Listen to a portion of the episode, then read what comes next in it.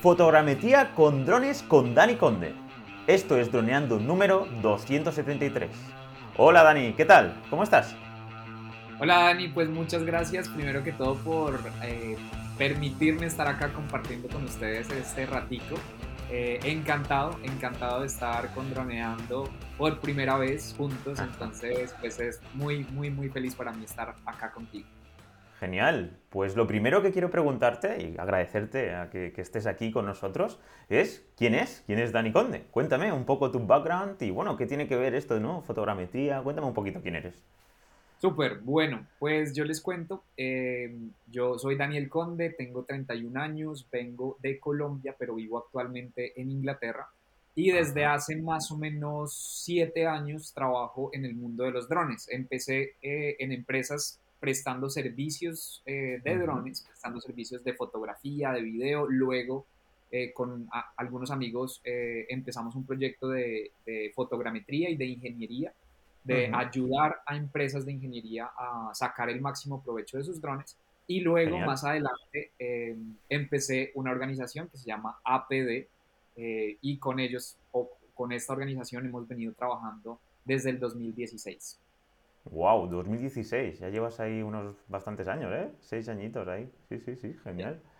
Y bueno, ¿y estás todo centrado en fotogrametría o tenéis diferentes servicios aparte de fotogrametría en esta empresa que, has comentado?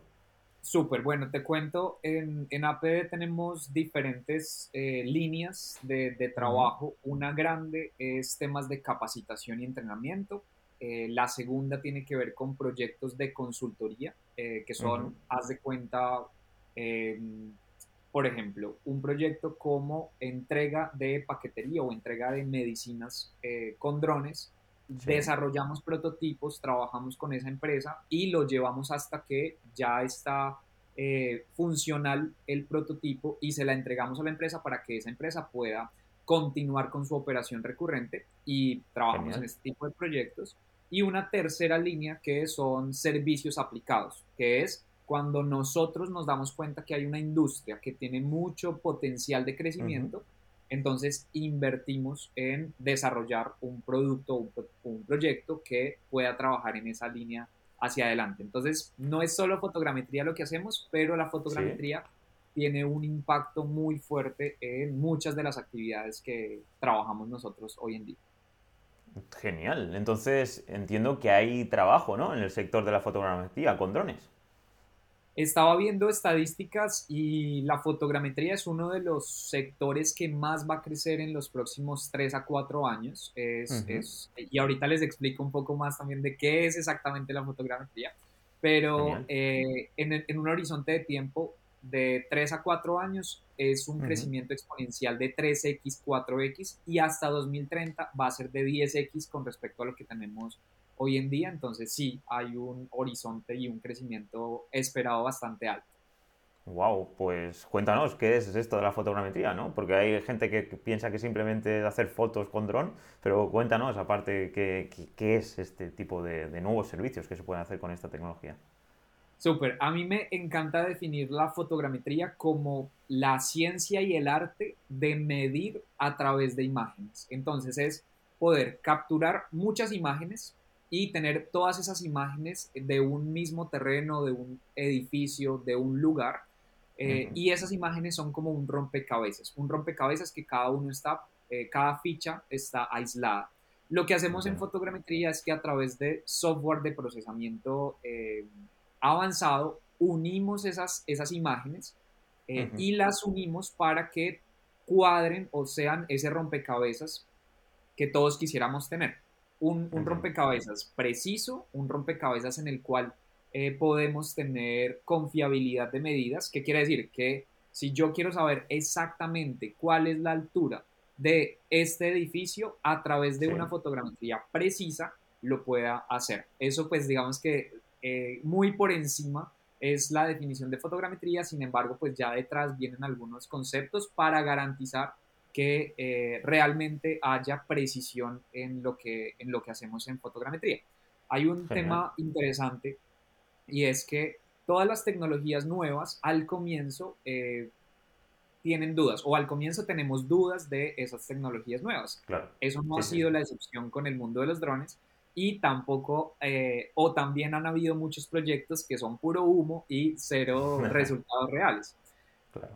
Cuando una tecnología empieza a madurarse, se empieza a ver realmente el potencial de esa tecnología. Y esto es lo que ha pasado en fotogrametría. Al comienzo no se sabía qué se podía hacer, todo el mundo dudaba, muchas personas vendían servicios, pero no, no teníamos realmente los resultados que necesitaba el cliente final.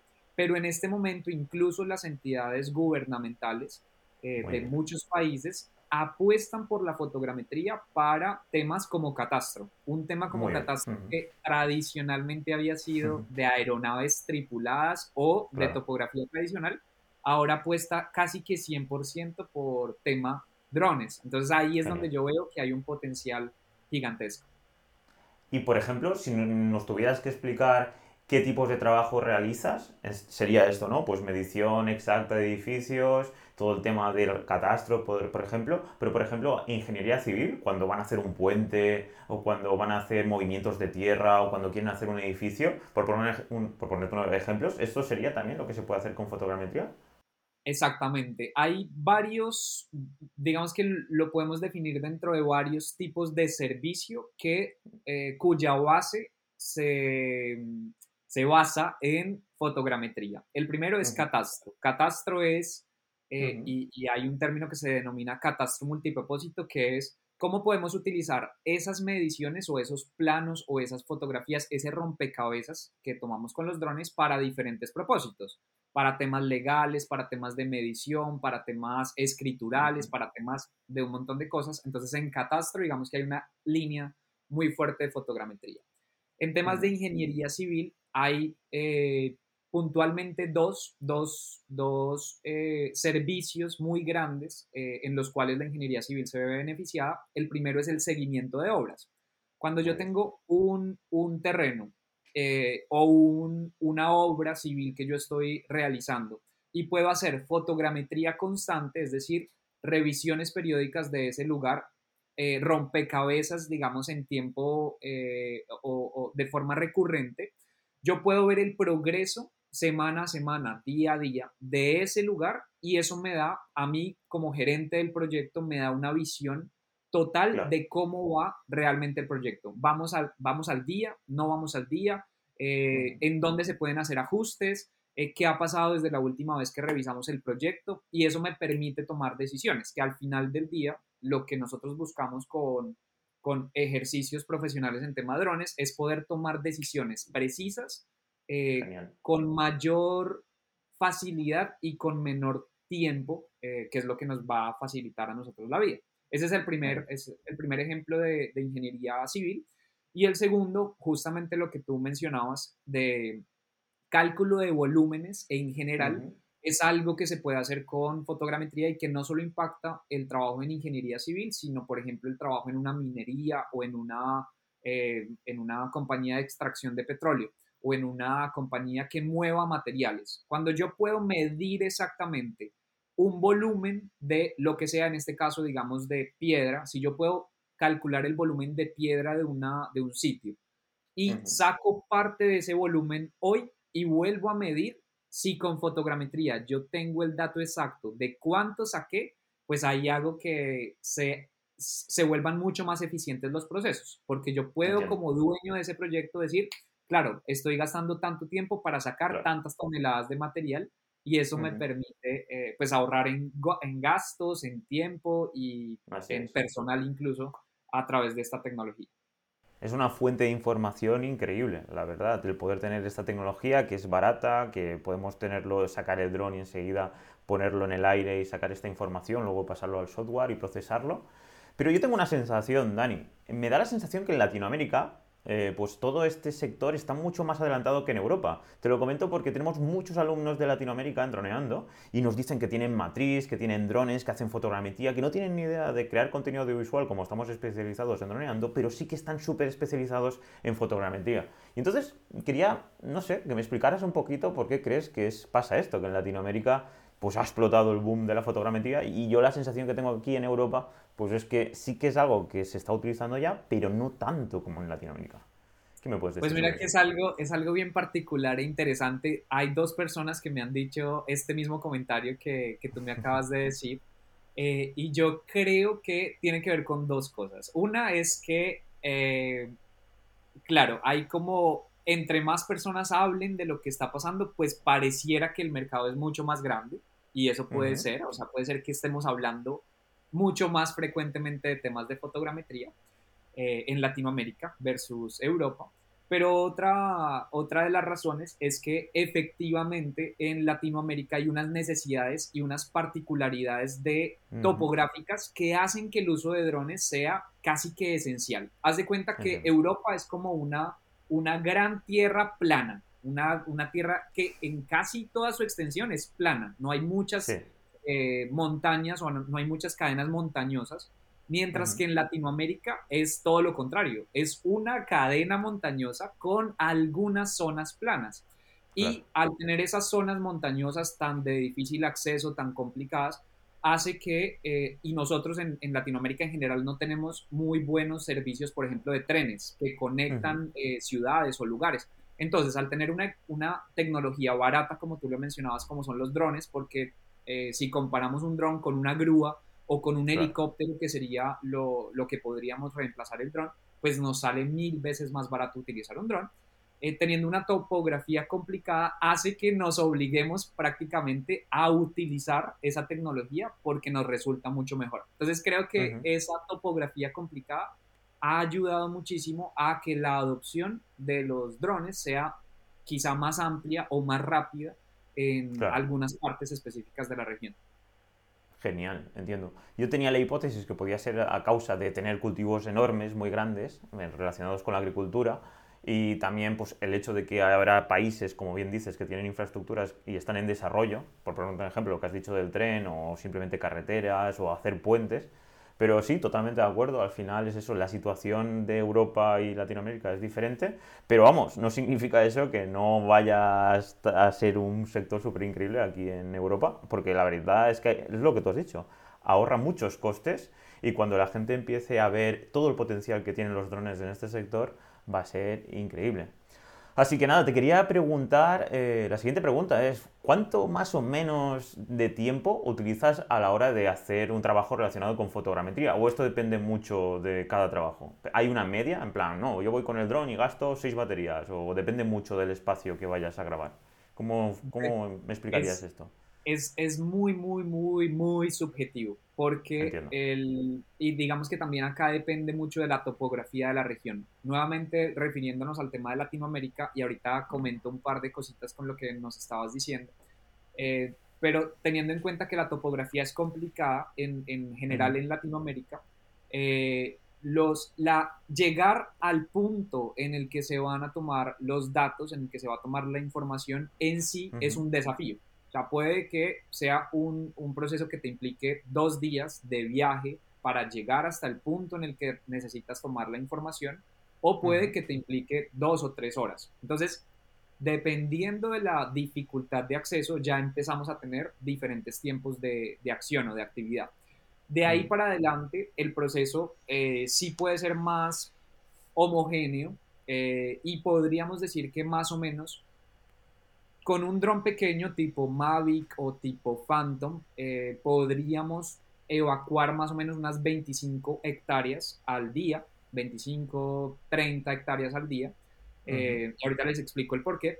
Y con un dron tipo ala fija, con un dron tipo avión, podríamos eh, quizá abarcar unas 200 o 300 hectáreas. Esto nuevamente eh, no, es, no es ciencia exacta y, dependemos mucho del tipo exacto de dron que se vaya a utilizar, pero digamos que haciendo un estimado más o menos eso, 30 con un dron, con un cuadricóptero y unas 200 con un dron a la fija, eh, eso se podría recolectar más o menos en un día. Y en teoría, en teoría uno podría recolectar mucha más información tanto con cuadricópteros como con ala fija, pero teniendo en cuenta que en campo nos encontramos con problemas, con que la conexión no se da, el satélite no está disponible, eh, las nubes no nos permiten tomar las imágenes como quisiéramos, llueve, etcétera, todos esos problemas que probablemente podemos tener. Eh, es, es ahí por donde yo trato de ajustar siempre a eh, una, una visión conservadora de la cantidad de datos que podemos capturar. Y luego esos datos, al procesarlos, vamos a depender un poco de nuestro equipo y del tipo de software que utilicemos. Si utilizamos un software que procesa todas las imágenes en la nube eh, y que no depende de nosotros el, el, tiempo de procesamiento, pues ahí estamos sujetos a ese tiempo de procesamiento en, en ese servidor. Eh, y irá en un trabajo estándar más o menos el tiempo de procesamiento de uno a dos días eh, si es un trabajo pequeño y dependiendo ya si es una magnitud más eh, considerable, pues se amplía el, el, número de días. Digamos que el 80-90% de los trabajos en fotogrametría se pueden ejecutar entre 3 y 5 días, eh, considerando que son la mayoría son proyectos pequeños. Entiendo. Claro, el concepto de pequeño, como has dicho, con hectáreas, en plan de 20.000 hasta 200.000, y ahora la duda que me viene, wow, si en España no podemos volar a más de 500 metros sin pedir permisos. Claro, si en tu caso lo que entiendo es que allí tenéis una normativa diferente y podéis eh, llevar el dron hasta 15 kilómetros, o bueno, 15 a lo mejor no, pero con 2 o 3 kilómetros, y entonces podéis hacer abarcar hasta 200 kilómetros cuadrados o, cuál, o, me estoy equivocando y simplemente con 500 a la redonda ya ahí ya puedes hacer, es que claro, a lo mejor 500 por 500, ¿no? Ya, ya son bastantes kilómetros cuadrados, ahora que lo pienso. Sí, sí, sí. Entonces, ¿cómo sería en España o en Europa al tener esta normativa? ¿Sería posible abarcar tantos metros? Ahorita en, en, España y bueno, en Europa en general, como tenemos el marco, el nuevo marco europeo, eh, es posible hacer fotogrametría, eso se llama por fuera, fuera de línea de vista o o en línea de vista. Línea de vista, pues es que yo lo tengo que estar viendo todo el tiempo. Fuera de línea de vista, pues es que se puede ir más allá de, lo que yo lo hago. Y solo que tenemos algunos requisitos especiales. O sea, si yo quiero hacer vuelos fuera de línea de vista, tengo que cumplir con una certificación adicional, pero no, no significa que yo no lo pueda hacer. Lo que significa es que, y esto, y esto me gusta dejarlo muy claro siempre, porque eh, lo que hace tener mayor regulación es que los que realmente dan el paso van a estar preocupados por cumplir con esa regulación y por, ojalá, dar servicios de calidad. Entonces, si yo estoy pensando en meterme en esto de lleno, pues lo que yo debería pensar también es, listo, si quiero volar por fuera de línea de vista, ¿cuáles son las condiciones que me pide mi, mi regulación actual, en este caso la europea, y hacer el paso para poder habilitarme y poder eh, trabajar de esta forma. Ahí eh, no, no, estoy seguro de los nombres en, en, en España. STS-02. En, en, toda Europa, se llama, eh, para poder volar a más de 500 metros, se llama el estándar 02, se llama. Exacto. sí, sí, totalmente de acuerdo. Con, esa, con este título ya podríamos y tendríamos que pues, avisar a esa, en el caso de, de, España y en cada país de europeo, pues en su institución pública que controla el espacio aéreo y, y ya no habría problemas. Y bueno, una duda que has comentado ya por encima, pero ¿qué drones utilizas? Por ejemplo, ¿se puede hacer esto con un Mini 2? ¿Se puede hacer con drones baratos o hace falta un dron especial con ala fija de 50.000 euros? ¿Cómo funciona todo el tema? ¿Qué drones puedo utilizar? Me encanta esa pregunta, me encanta esa pregunta porque es, muy, es, es, es, una pregunta que muchas personas nos hacemos, sobre todo al principio, cuando estamos arrancando. Y yo la respondo eh, generalmente de esta manera. Lo más importante no es, el, eh, no es la flecha, sino el indio. O sea, no es el aparato como tal, sino es lo que yo puedo hacer con ese aparato. Yo puedo hacer fotogrametría con un Mavic Mini 1, con un Mavic Mini 2, con un Air, con eh, incluso con mi celular yo puedo hacer fotogrametría. Pero ¿qué pasa? No es, no es si el dron es capaz de hacer fotogrametría, es si yo soy capaz de entender cómo hacer ese proceso de fotogrametría. Si alguien está interesado en iniciar en fotogrametría, puede arrancar con lo que tenga hoy. Y si no tiene un dron, puede arrancar con, ojalá, uno de DJI que nos da mucho mayor confiabilidad y todos lo conocemos, es mucho más fácil de trabajar. Pero desde el más económico hasta el más caro me va a servir para arrancar en temas de fotogrametría. Ya luego van a haber cosas que me impliquen quizá pasar a un siguiente nivel, como por ejemplo que yo necesite abarcar más terreno o que quizá yo necesite una precisión mucho más eh, adecuada o que quizá yo necesite una resolución por píxel mucho más grande. eh, ahí pues voy a pensar quizá que necesito actualizar mis equipos, pero para empezar con un Mavic Mini es más que suficiente y de hecho hay muchas empresas, empresas grandes y robustas que trabajan fotogrametría con Mavic Mini 2, así que pues no es excusa y gracias y afortunadamente tenemos ahorita acceso a drones de muy buena calidad porque uno no se alcanza a imaginar la tecnología que hay dentro de estos drones tan pequeños eh, y que son muy accesibles. Perfecto. Vale, pues pasemos al tema del software. Entiendo que hay dos softwares, uno el que procesa las imágenes y otro es el que utilizamos los drones. Por ejemplo, pues nosotros en DJI utilizamos la DJI Fly App. Aquí haría falta algún tipo de software, por ejemplo, relacionado con los drones, porque luego ya nos explicarás qué software hace falta para procesar las imágenes. Listo. Entonces, eh, tal cual como tú lo defines, hay una parte de planeación y captura de imágenes y una parte de procesamiento de imágenes. Para planeación y captura de imágenes yo lo puedo hacer desde manualmente, es decir, desde eh, yo ir volando mi, equipo y tomando las fotos una por una, hasta eh, lo que yo recomiendo, que es lo más sencillo, es hacer un o trabajar con un software que me permita planear una misión y ejecutarla automáticamente. De estos tipos de software existen varios en la actualidad. Los más conocidos y los más populares y que llevan más tiempo son Drone Deploy, es el primero, eh, Pix4D Capture es el segundo, eh, Drone Harmony es el tercero y Mission Planner, que digamos que son como los cuatro más conocidos. Mission Planner siendo el, más, eh, el, el de más operación abierta o el que más me permite hacer modificaciones porque es de código abierto.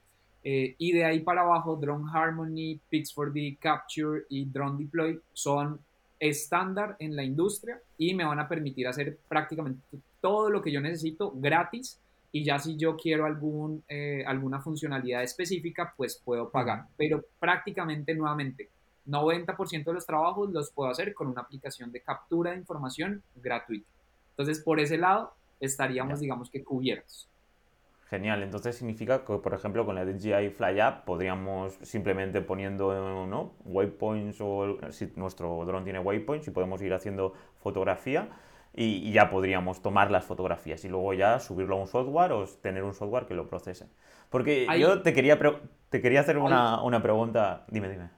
Hay un punto ahí importante y es que yo lo puedo hacer de forma manual y tal como tú lo explicas con la aplicación de DJI, yo lo podría hacer, pero hay un concepto que hay que entender y es el eh, sobrelape de las imágenes.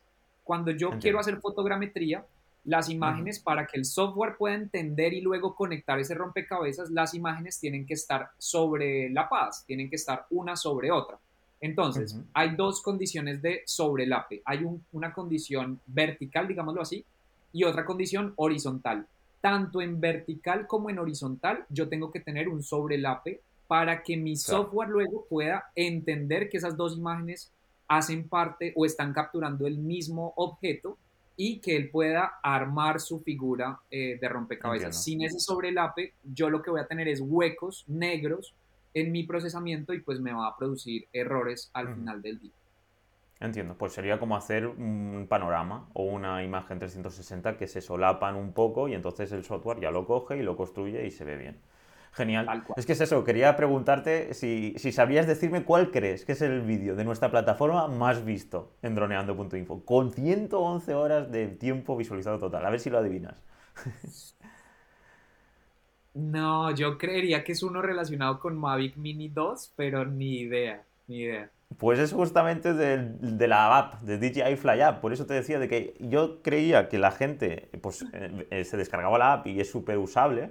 Y no, hay muchísima gente que, quiere que le expliquen paso a paso cómo, se, cómo funciona la app. Entonces, por eso te iba a preguntar ahora, pues, la curva de aprendizaje de estas aplicaciones. Si nosotros utilizamos estas aplicaciones que estabas diciendo, la gente se encontrará con una plataforma, con un software usable, que, como el rollo Apple, que, tú entras y en haciendo dos o tres cosas es todo muy fácil, o nos encontraremos con una, una aplicación rollo Litchi, no sé si conoces Litchi, que es, eh, tiene infinidad de botones, infinidad de opciones y necesitas una curva de aprendizaje muy alta. Porque claro, eh, nos acordamos que antes teníamos la Go, la aplicación anterior a la DJI Fly App era la Go 4, y esa era mucho más técnica, podías, tenías muchísima más información y el objetivo de DJI ha sido, pues el objetivo de cualquier empresa, como eh, el objetivo de DJI ha sido copiar a Apple, eso lo sabemos todos, y es intentar que sus productos lleguen a la máxima gente.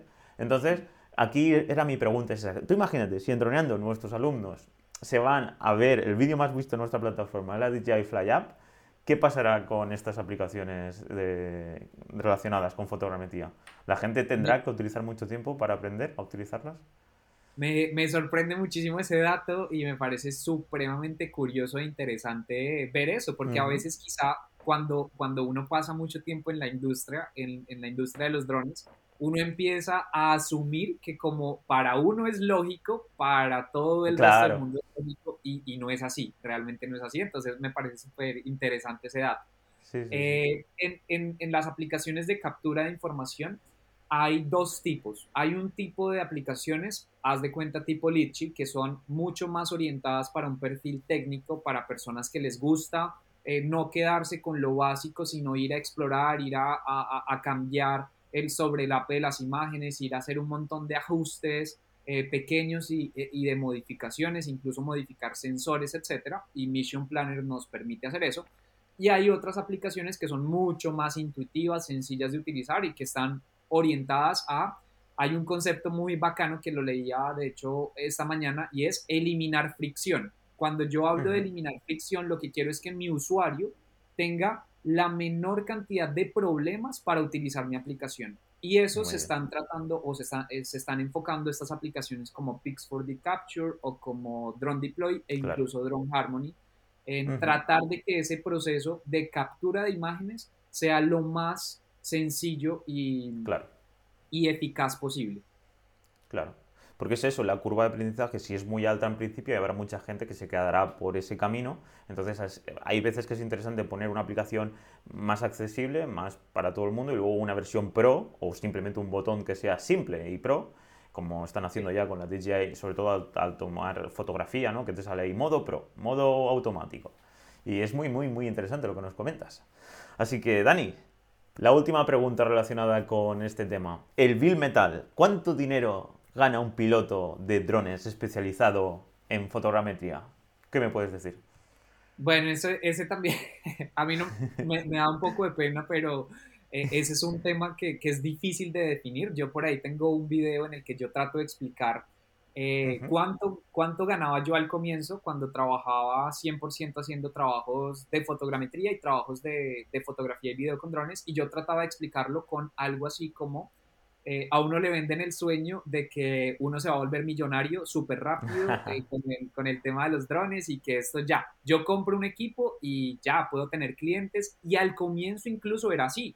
O sea, yo recuerdo que cuando yo empecé eh, había tal desconocimiento que si yo sencillamente ofrecía lo más básico del mundo en fotogrametría o en fotografía y video, ya tenía clientes. Pero estamos en una etapa de maduración del mercado en la cual ya empezamos a tener competencia real y en el cual ya empezamos a ver que eh, las necesidades de los clientes se van volviendo más sofisticadas. Entrando y teniendo esto en cuenta, un, un, yo empecé a ganarme al comienzo, al puro, puro, puro principio, eh, empecé a ganarme o empecé a cobrar más o menos entre 300 y 500 dólares por, por trabajo de fotogrametría. Eh, pero no es, como yo les contaba al comienzo, no es que uno pueda hacer un trabajo de fotogrametría al día. O sea, es un trabajo de fotogrametría que me implica seguramente una semana de trabajo, una semana completa de trabajo. Eh, y es decir, que en un mes yo podría hacerme entre 1.500, 2.000 dólares eh, trabajando solo en, en, temas de fotogrametría. Acá ya entra muchísimo a jugar el tipo de proyecto en el que yo esté, eh, ya entra muchísimo a jugar el tipo de empresa que me contrate. Por ejemplo, no es lo mismo si a mí me contrata una empresa para hacer eh, inspecciones periódicas o eh, levantamientos de información todos los meses y yo sé que con ese cliente ya tengo un contrato anual, así todos los días me toca levantarme y buscar nuevos clientes, porque en, esa búsqueda de nuevos clientes pues se me va una parte importante del día. Entonces eso lo tengo yo que tener en cuenta. Yo estimaría, estimaría que si yo me dedico solo a fotogrametría y hago trabajos de, y empiezo a, capacitarme y empiezo a hacer trabajos de calidad de fotogrametría, yo puedo estar ganándome entre eh, dos mil dólares y cuatro mil dólares si realmente me enfoco en hacer un producto de calidad. Pero ¿qué es lo que pasa muchas veces? Que uno salta, salta muchas cosas y uno quiere estar en todo y quiere hacer de todo y ahí es donde se empiezan a, a, disipar esos, esos, esos ingresos y ya termino yo ganándome 500 dólares y yo digo, no, esto no es rentable y termino abandonando. Pero si yo tengo un foco claro, creo que por ahí, por ese rango puede estar el, el salario o el, eh, los honorarios que uno se pueda generar solo haciendo fotogrametría. Genial. Y bueno, luego puede ser pues una, una, nueva vertical dentro del sector de los dones, por ejemplo, pues nosotros, creadores de contenido audiovisual, creamos las mejores imágenes con drones, pues tener una nueva vertical que sea relacionada con fotogrametría. No hace falta que nos centremos también al 100%, ¿no? Podemos ir, tenemos nuestra fuente de ingresos asegurada e ir analizando otras vías de ingreso que nos pueden servir para hacernos más grandes, contratar a gente y, y aunque sea una gran oportunidad, ¿no? Podemos relacionarlo por ejemplo, nuestros clientes en droneando.info nos enfocan eso, de que se dedican a la, a la fotogrametría en Latinoamérica y están buscando eh, abarcar pues, creación audiovisual con sus drones.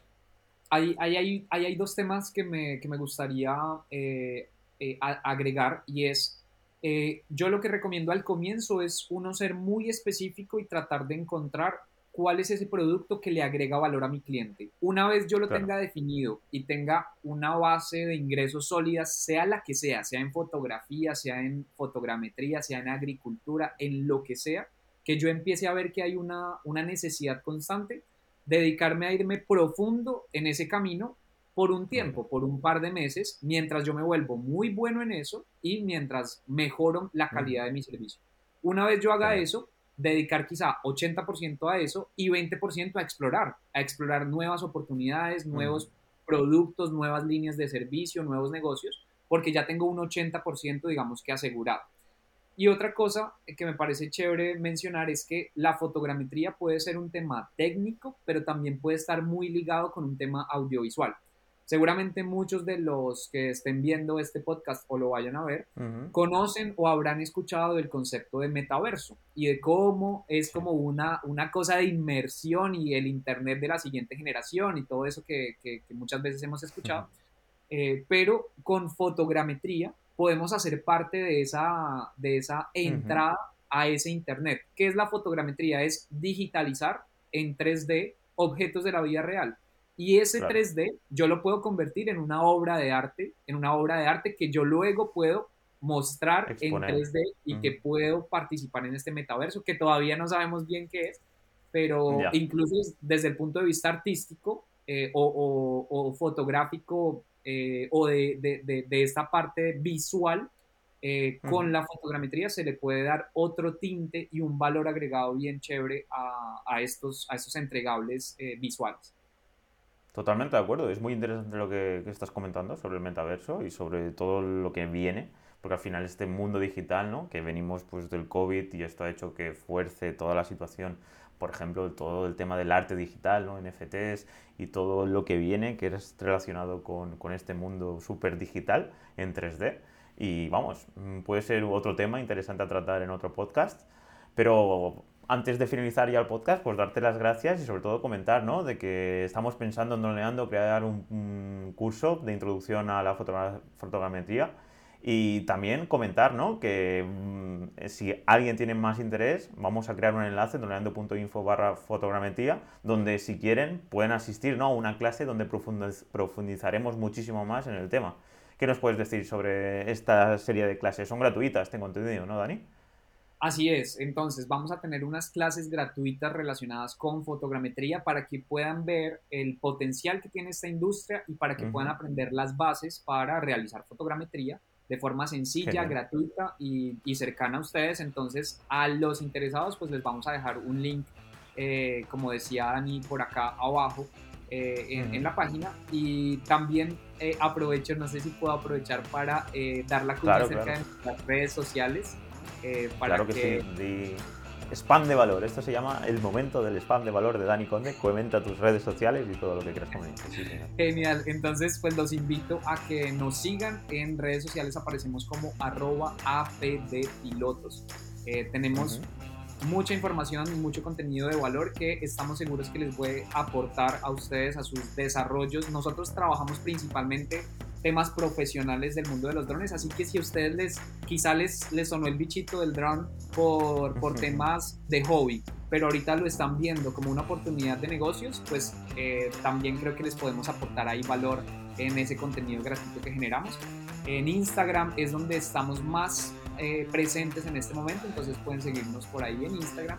Eh, y bueno, ahí aprovecho para, para, reiterar que si quieren participar de esas clases gratuitas, pueden seguirnos, pueden enterarse por ahí y pueden enterarse también por acá por droneando.info. Genial. Pues nada, drones, ha sido un placer tener a nuestro tercer invitado aquí en Droneando. Calle no ha podido estar en esta vez, en la próxima estaremos, intentaremos estar los dos. Así que nada, nos vemos el miércoles que viene a las 6.36 por la mañana en el podcast. Y ya sabéis que este contenido también lo vamos a subir a nuestro nuevo canal de YouTube, que estamos ahí haciendo donde será pues eso, charlando con Droneando. Así que nada, nos vemos en el siguiente vídeo y podcast. Un saludo, chao, chao. Chao.